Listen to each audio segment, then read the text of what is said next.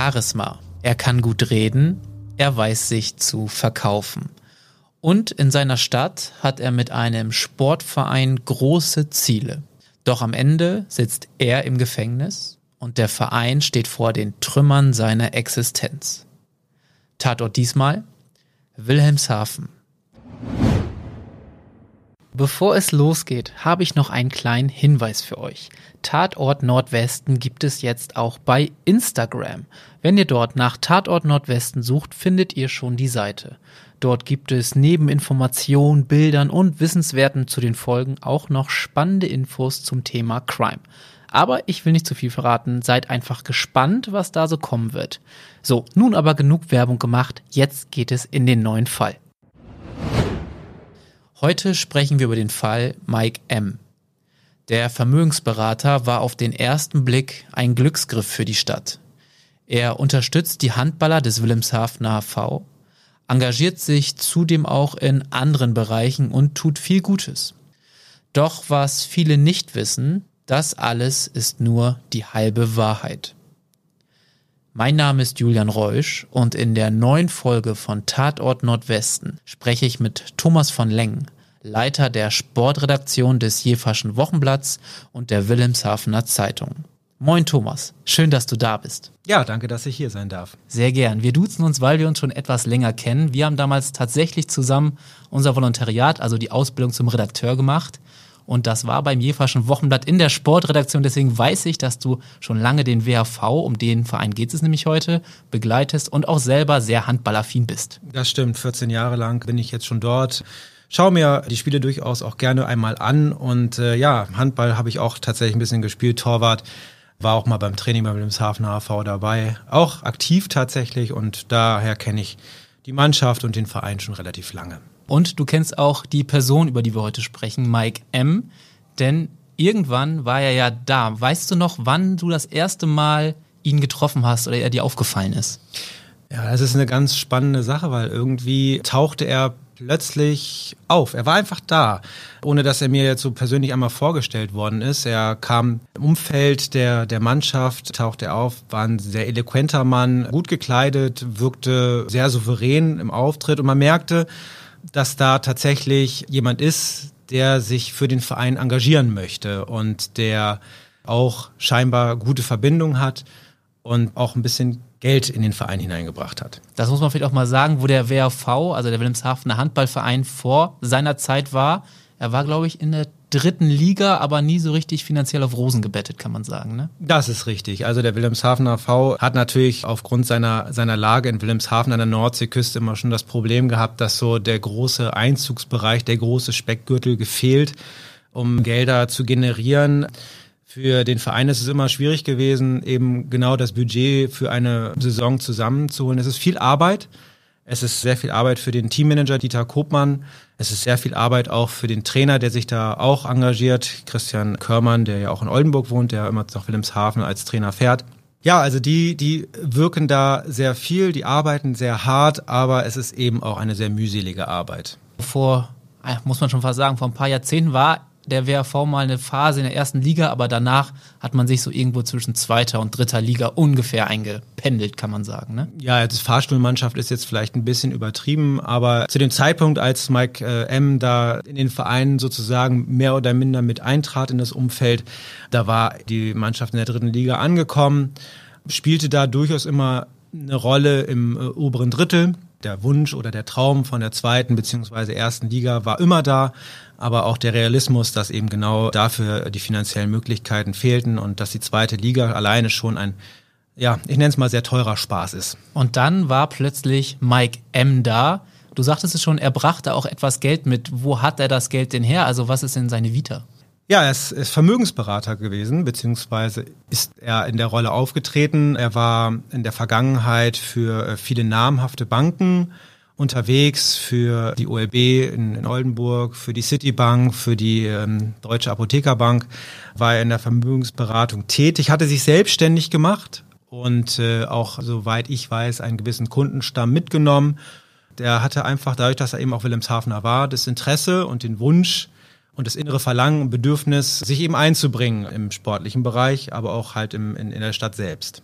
Genau, du sagtest es auch in der Stadt selbst, weil ich glaube, nicht nur beim Wilhelmshaven Handballverein hat er unterstützt, sondern ich erinnere mich auch irgendwie dunkel, dass auch ein Freibad mal eine Rolle gespielt hat. Ne? Das Freibad Nord, das stimmt. Da war er sehr engagiert, trat als Wohltäter da tatsächlich auch auf und hat halt dafür gesorgt, dass das Wilhelmshavener Freibad äh, weiter besteht. Das war äh, ihm ein inneres Bedürfnis, ein Wunsch. Und das, das hat er tatsächlich auch geschafft, hat, wie gesagt, beim Wilhelmshaven HV sich finanziell engagiert und eben auch bei einem Fußballverein, wo er selber Fußball spielte. Er ist ja Fußballer gewesen, kam gar nicht so richtig aus der Handballsparte, sondern äh, eigentlich äh, schlägt sein Herz oder schlug sein Herz sehr stark für den, für den Fußball. Aber da war ihm, glaube ich, relativ klar, dass er mit dem Geld, das er zur Verfügung hat, ich setze das jetzt mal in Anführungsstriche, dass er da im Fußball weniger bewirken kann als meinetwegen im Handball, womit natürlich auch gewissen Summen, aber deutlich weniger als im Fußball mehr erreichen kann. Und dass da der Wilhelmshavener V ja auch schon relativ verhältnismäßig nah an einem Profiliga, also wir sprechen jetzt wirklich über die erste Liga dran ist, als ich glaube damals der höchste Wilhelmshavener Fußballverein war, irgendwo Bezirksliga, Landesliga, Oberliga, so um den Dreh.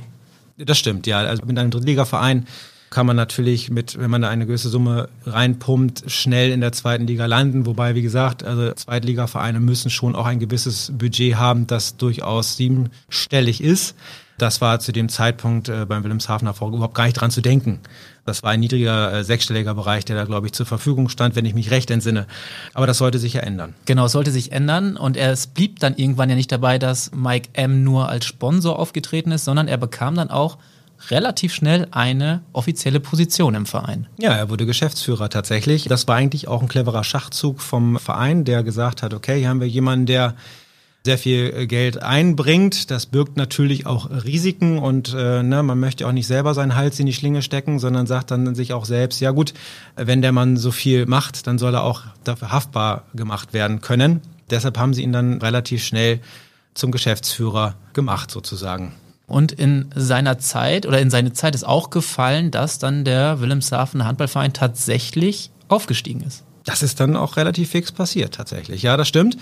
Der Aufstieg in die zweite Liga ist dann sehr souverän geschafft worden. Und dann ging es natürlich darum, wie schafft man es, eine Mannschaft für diese Liga aufzustellen. So, und dann wurden auf einmal Namen gehandelt, von denen man vorher ehrlicherweise nur träumen konnte. Da tauchten Spieler auf, wo man dachte, hui, wie geht das auf einmal? Ich nenne jetzt einfach mal ein paar Namen. Das ist ein äh, Juan de la Peña, ein spanischer Spieler, der da auftaucht, ein Wunschspieler, das weiß ich tatsächlich auch, der Vereinsführung allerdings immer vor dem Hintergrund, dass man wusste, naja gut, kriegen wir eh nie. Kann man eigentlich gar nicht bezahlen. Kann wir gar nicht bezahlen, konnte man plötzlich bezahlen. War auf einmal da, es tauchte ein Nils Torbrügge auf, ein Kreisläufer mit wirklich Format.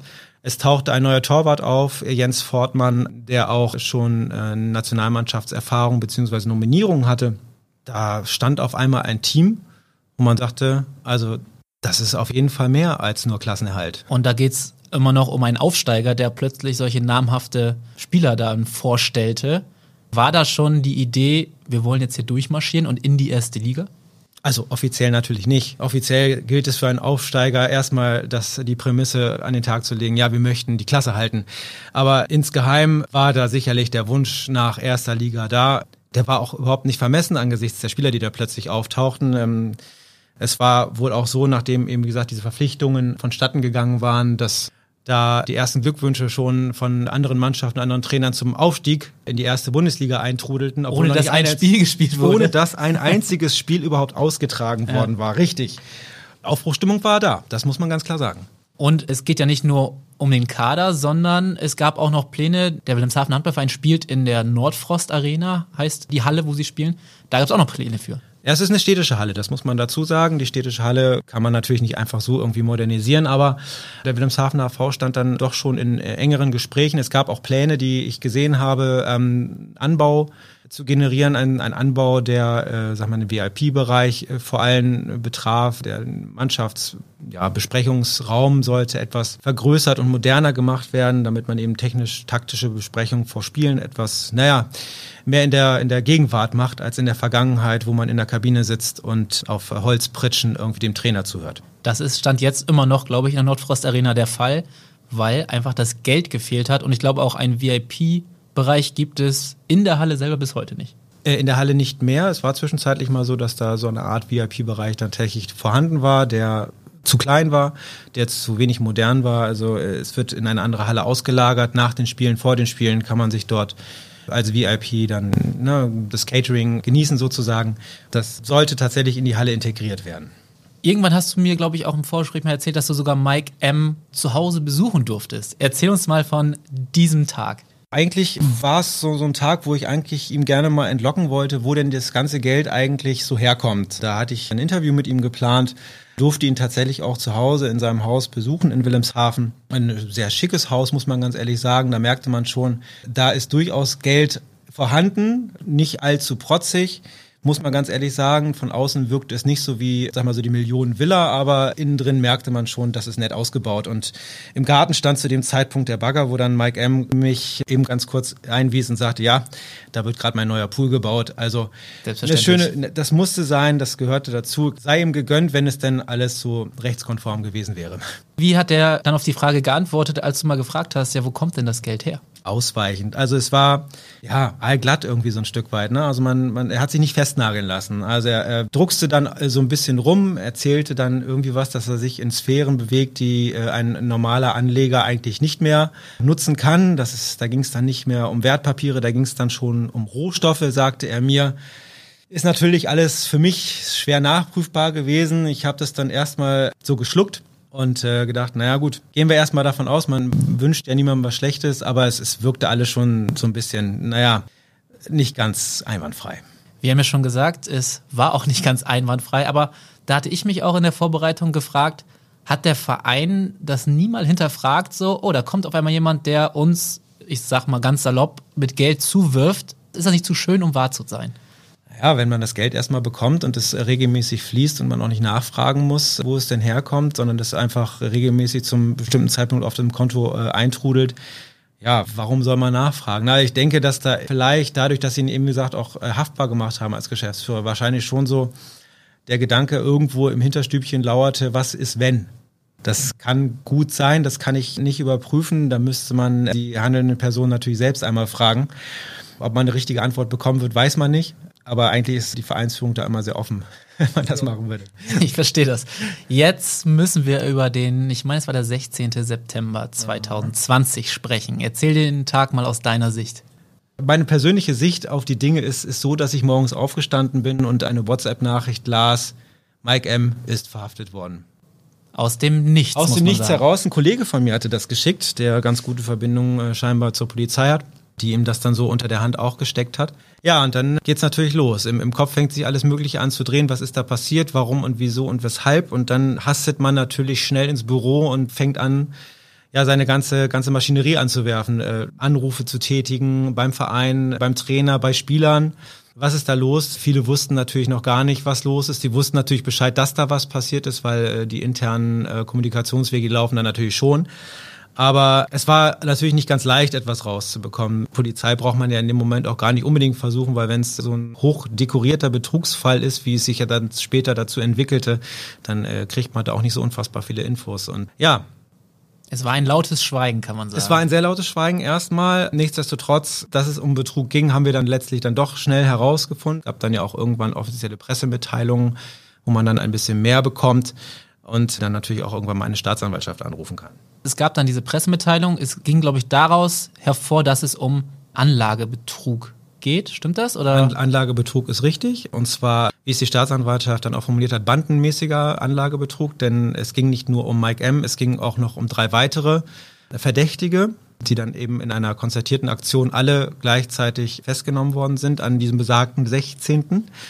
Es ging darum, dass eben diese vier Männer ihren ja, Investoren sozusagen, den, die sie ausgenommen haben, unfassbare Renditen angeboten haben, indem sie in angeblich billionenschwere Entwicklungshilfeprojekte investiert haben, die es so eigentlich gar nicht gab. Nur damit es hier nicht missverstanden wird, mit Investoren sind natürlich Anleger gemeint. Mike M. und seine Komplizen haben im großen Stil Geld von Privatpersonen eingesammelt. Im Gerichtsurteil heißt es, dass die Bande um Mike M. insgesamt zwei Millionen Euro Schaden verursacht hat. Darüber hinaus hat Mike M. mit sogenannten Eigenprojekten nochmal rund vier Millionen Euro eingesammelt. Wörtlich steht sogar im Gerichtsurteil, Geschädigte wurden vom Angeklagten M regelrecht ausgequetscht und zum Verkauf letzter Wertgegenstände wie Immobilien und Lebensversicherung oder zur Kreditaufnahme animiert. Das stellte sich allerdings erst später heraus. Das sollen wirklich sehr, sehr kreative Sachen gewesen sein, nenne ich das jetzt einfach mal ganz vorsichtig, so wie eine, ähm, ja, eine millionenschwere Finanzierung von Flaschen, die sauberes Trinkwasser filtern können oder ein Forschungsprojekt für Neutronenstrahlung für 17 äh, europäische Länder oder der Bau einer Anlage zur Aufbereitung von Klärschlamm im Kongo. Also sehr obskure Sachen. Eben dadurch, wahrscheinlich mussten sie auch obskur sein, um einfach diese enormen Renditen äh, anbieten zu können, auf die eben, ja, die, die Kunden dann auch reingefallen sind. Im Jahr 2017 lernte Mike M. einen seiner Mitangeklagten kennen und über diese Person dann die zwei weiteren Mittäter. Mike M. wurde dafür eingesetzt, Kapitalanleger für verschiedene Projekte zu gewinnen. Da ging es um angeblich riesige Wasser- und Schieferprojekte, meist mit einem angeblichen Multimilliardenwert. Dass es diese Projekte nicht gab, brauche ich hier wohl nicht nochmal erwähnen. Für seine Arbeit sollte Mike M. laut Gerichtsurteil ein Prozent der Gesellschaftsanteile der gegründeten Firma bekommen. Mindestens aber 12 Millionen Euro netto. Man muss sagen, all diese Projekte gab es nie wirklich. Die Projekte gab es nicht. Das waren einfach erfundene Sachen, das waren Lügen. Und es wurde ja auch noch schöner, denn das Quartett, das rühmte sich ja sogar irgendwie beste Kontakte zur Familie des kongolesischen Ex-Präsidenten Josef Kabila zu haben oder auch war die Rede von Drähten zur Familie des türkischen Präsidenten ähm, Erdogan. Und das war eigentlich so, so überdreht schon, dass man sich das als Normalsterblicher gar nicht so wirklich vorstellen konnte, aber Nachhinein müsste man eigentlich sagen, da müsste doch sofort jede Alarmsignale angehen. Ja, aber wenn es um Geld und Gier geht, ist es manchmal dann doch so, dass da vielleicht die eine oder andere Sicherung nicht im richtigen Moment ausschlägt. Und im Fall der Anleger, die äh, auf eben diese vier Leute reingefallen sind, hat es nicht funktioniert. Und da ist unfassbar viel Geld zusammengekommen. So hat Mike M. offenbar Kundenkontakte aus seinen bisherigen Arbeitgebern genutzt und an einen Komplizen vermittelt. Der war ehemaliger Rechtsanwalt und ist als seriös wirkender Treuhänder aufgetreten, der sich um die eingehenden Gelder kümmerte. In einigen Fällen wurden die versprochenen Zinsen ausgezahlt mit dem Geld anderer Anleger. Ein klassisches Schneeballsystem also, das nur so lange funktioniert, wie immer neues Geld von anderen Menschen reinkommt. Und das Geld haben sie dann quasi behalten und das war in so eine Art Schneeballsystem, kann ich mir das so vorstellen. Das Geld ging halt bei denen rein und sie haben es halt dann für ihr Leben, für den Sportverein, für was auch immer dann für, für, für, für Urlaube, für äh, schöne, schöne Dinge, die sie sich selbst geleistet haben tatsächlich. Ja, das ist tatsächlich auch passiert. Mike M. hat es ja, wie bereits gesagt, für den Wilhelmshavener AV, für das Freibad, für auch den äh, Wilhelmshaven SC Friese, den Fußballverein in Wilhelmshaven, aber nicht in diesem Maße äh, verwendet wahrscheinlich aus äh, alter Verbundenheit heraus, weil er dort auch selbst gespielt hat. Da ist äh, sehr viel Geld äh, bei verbrannt worden, sage ich es jetzt mal so. Und eben auch Altersvorsorgen sind da aufgezehrt worden und das hat natürlich auch eine gewisse Tragik. Man muss sagen, da haben halt Menschen ihre ganzen Ersparnisse dabei verloren und, wie du selber gesagt hast, einfach vielleicht auch ihren Plan für die Zukunft dadurch, also ihre Gelder, ihre Sicherheiten für die Zukunft halt verloren. Ja, ja ohne dass ich es jetzt genau wirklich verifizieren kann, ist es tatsächlich wohl auch so, dass da auch Familien zerstört worden sind wo halt eben genau eben das Geld nicht mehr da war. Genau, es geht um Millionen und ich glaube sogar auch beim Wilhelmshaven Handballverein gab es dann auch Durchsuchungen, ne? Es gab Durchsuchungen tatsächlich in der Geschäftsstelle, aber da muss man ganz klar sagen, da war nicht der Wilhelmshavener HV oder die, die anderen Mitarbeiter des Wilhelmshavener HV äh, unter Verdacht. Es ging einzig und allein um die Unterlagen von Mike M., die er dort eben natürlich auch gelagert hatte, um das Geschäftsgebaren, um Gelder, die geflossen waren, um das einfach alles zu sichern. Der Wilhelmshavener AV stand da nie unter Verdacht. Der war da nicht involviert, hat am Ende nur drunter gelitten. Was hat das denn für den Verein bedeutet, diese Festnahme von Mike M? Kurze Werbung. Werbung Ende eine Katastrophe natürlich. Ne? Also es ist völlig klar, mit einem Mal bricht der größte Geldgeber, der Mäzen, bricht weg. Das Geld, das fließen sollte, wird nicht fließen. Das Geld, das versprochen war, hat sich in Luft aufgelöst. Es galt allerdings auch, bestehende Verträge irgendwie noch zu erfüllen, vor allen Dingen mit den Spielern. Und die standen natürlich dann auch erstmal vor einer sehr, sehr schwierigen und sehr, sehr persönlichen und sehr, sehr äh, heiklen Situation. Man muss auch sagen, es war, glaube ich, auch zwei Wochen vor Saisonstart, wo ja prinzipiell die Planung für irgendwelche Kader ja auch abgeschlossen sind. Ne? Ja, absolut. So ein einfacher Wechsel dann zu einem anderen Verein. Auch da müssen natürlich Verträge geschlossen werden. Auch das muss alles seinen Gang gehen. Auch da müssen Hälter ausgehandelt werden, vor allen Dingen. Das ist nicht so leicht möglich. Also es ist passiert, es ging dann auch einigermaßen schnell und ich weiß auch, dass vor allen Dingen WHV-Trainer Christian Körmann sich massiv für seine Spieler eingesetzt hat, mit anderen Trainern telefoniert hat, äh, um diese Spieler, die eben genau vor dem Nichts standen, unterzubringen, um denen noch eine Perspektive bieten zu können. Und das hat gut geklappt. Die Spieler sind relativ schnell gewechselt. Ich weiß, dass Juan Lera Peña, der ging relativ fix nach Bietigheim. Äh, ein Tim Rossmann, der schon vorher zum Kader gehört hatte, aber eben auch als besser bezahlter Spieler galt, der äh, kam reservfix äh, bei äh, Tusem Essen unter.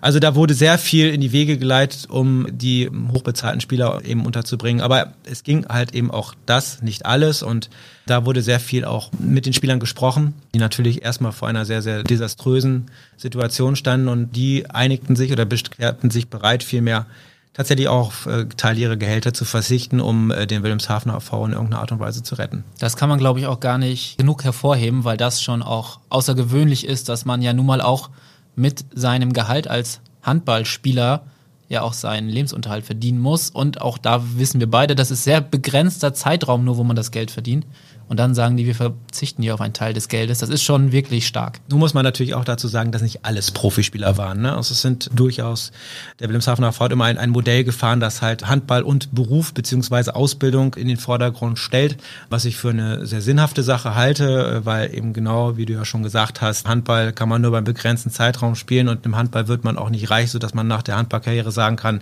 jetzt kann ich ein schönes Leben führen. Da wurde immer sehr drauf geachtet und äh, insofern waren die Einschnitte natürlich für jeden einzelnen Spieler schon da, finanzieller Art, aber es äh, führte nicht zu einer Existenzangst. Du hattest es schon gesagt, aber diese, ich sag mal, die Stars, die verpflichtet wurden, sind Stars in Anführungsstrichen, die sind mehr oder weniger schnell, andere ein bisschen später. Ich glaube, der Fortmann, der Torhüter, ist dann im Winter, glaube ich, gegangen, wenn ich mich recht in Das ist Sinne. richtig, das, das ist richtig. Der, der steckte mitten, ja, der steckte mitten in seiner, ich glaube, es war die Masterarbeit der war noch äh, Student und hatte da eben genau noch vieles auch zu regeln, war ja auch mit Familie hergezogen äh, nach Oldenburg und der hatte sich auch voll in den Dienst der Mannschaft gestellt. Der hat bis äh, zur Winterpause hat er nicht zurückgesteckt, hat sich voll reingehauen und ging dann anschließend auch in die zweite Liga zum Hamburger SV. Dass er mittlerweile wieder in der ersten Liga, auch beim Hamburger SV spielt, ist vielleicht dem einen oder anderen bekannt das waren auf jeden Fall Spieler mit Format, die zumindest kurz beim Wilhelmshaven V unter Vertrag standen. Aber das war ja nicht alles. Also nicht nur die Spieler haben auf Gehalt verzichtet, ich glaube, die Verantwortlichen selber auch, muss man dazu sagen. Trotzdem gab es eine Insolvenz. Das musst du jetzt mal kurz erklären. Die Sportmarketing GmbH ging dann insolvent. Am Anfang hieß es noch, dass eben genau der wirtschaftliche Träger es versucht wird, ihn zu retten, ihn zu halten. Es wurde auch dementiert, dass seine Insolvenz vonstatten gehen könnte. Es musste natürlich dann eben irgendwoher das Geld kommen. Und da hieß es dann sehr stark Klinken putzen. Und zwar vor allen Dingen für den äh, Manager Dieter Kobmann als auch für Christian Körmann, den Trainer, die sämtliche sowieso vorhandenen Sponsoren abgeklappert haben, um irgendwie Geld reinzubekommen, um den, den Spielbetrieb aufrechterhalten zu können, um die Gehälter zahlen zu können, um eben, wie gesagt, diesen Traum von der zweiten Liga vielleicht noch irgendwie zu leben. Das ist eine Arbeit gewesen. Ich möchte nicht tauschen, muss ich ganz offen gestehen. Also was, was die in der Zeit geleistet haben, das ist unfassbar, unmenschlich, würde ich sogar fast sagen. Ähm, es hätte auch fast geklappt. Es gab, das muss man auch noch dazu erwähnen, auch Crowdfunding-Aktionen eines Elternteils eines der Spieler, aus Holland. Aus, aus, Holland heraus, aus den Niederlanden heraus, ganz genau. Das war äh, Dick Postel, der Vater von äh, Dünken Postel, der eine Crowdfunding-Aktion ins Leben gerufen hat und da auch einen äh, fünfstelligen Betrag eingesammelt hat. Es gab Trikotversteigerungen, nicht nur von Trikots des Wilhelmshavener V, von ehemaligen Spielern. Es gab äh, Trikotaktionen äh, von dem heutigen Nationalspieler Lukas Mertens, der ja ein Wilhelmshavener Jung ist wenn man so schön sagen darf, der seine, seine Jugend in den Handballmannschaften des äh, Wilhelmshavener V bzw. der JSG Wilhelmshaven verbracht hat, der jetzt äh, beim SC Magdeburg eine, eine ganz gewaltige Rolle spielt, Nationalspieler ist, wie gesagt. Oder auch von äh, Paul Drucks, der hat auch sein Trikot zur Verfügung gestellt in einer Versteigerungsaktion für den Wilhelmshavener V. Da wurde auch richtig, richtig was losgetreten. Das ist natürlich auch die ehemalige Verbindung oder Verbundenheit, die der Manager Dieter Koopmann mit Bob Hanning hat. Die verstehen sich sehr gut, die sind in immer sehr engen Kontakt. Es gibt da auch immer mit Spielern eine gute Zusammenarbeit. Bob Hanning war äh, lange beim Deutschen Handballverband, was war er, Präsident? Also er war auf jeden Fall da in sehr verantwortlicher Rolle. Aber er ist auf jeden Fall auch eine Erscheinung im Handballsport und jeder, der sich mit Handball auskennt oder in dem Sport involviert ist, wird diesen Namen kennen. Wenn man zum Beispiel im, bei der ARD oder ZDF die Spiele angeschaut hat, er war immer der mit den bunten Pullis. Das ist, ist glaube ich, das auffälligste Merkmal. Es ist richtig, wenn man nur nach der Optik gehen will. Ja, genau. Und der Größte ist er, glaube ich, auch nicht. Aber er fällt halt eben durch seine Art und Weise sehr auf. Und er hat immer eine ganz klare Meinung. Genau, und die Solidarität gegenüber des Wilhelmshavener V war in der Zeit auch von anderen Vereinen einfach sehr groß. Ja, der Zuspruch, naja, klar, der kam. Also es ist, ist eine Situation, in die jeder geraten kann. Man kann als, als Verein äh, dem, dem falschen Investor, ein Investor kann, kann pleite gehen. Jeder weiß, es gibt unzählige Beispiele von Insolvenzen im Sport und es ist halt in diesem Fall dem Wilhelmshaven HV passiert, der einem, ja, Betrüger aufgesessen ist. Genau, also unverschuldet in so eine unglaubliche Situation gerutscht. Ich möchte mir gar nicht vorstellen, wie viel Wochenstunden dann Kopmann und Körmann, also Manager und Trainer, gearbeitet haben in dieser Phase, ist wahrscheinlich unmenschlich von morgens bis abends bei so einer Insolvenz hatte ich eigentlich über dem Kopf, dass die Vereine dann automatisch absteigen. Das war hier jetzt aber nicht der Fall. Ja, das stimmt. Und das lag an einer ganz bestimmten Sache. Und man mag das Wort ja gar nicht mehr in den Mund nehmen, aber es war Corona-Zeit und die Deutsche Handballliga hatte, weil es eben auch finanziell schwierige Zeiten waren und niemand ganz genau wusste, wo es hingeht, eine sogenannte Corona-Klausel eingeführt,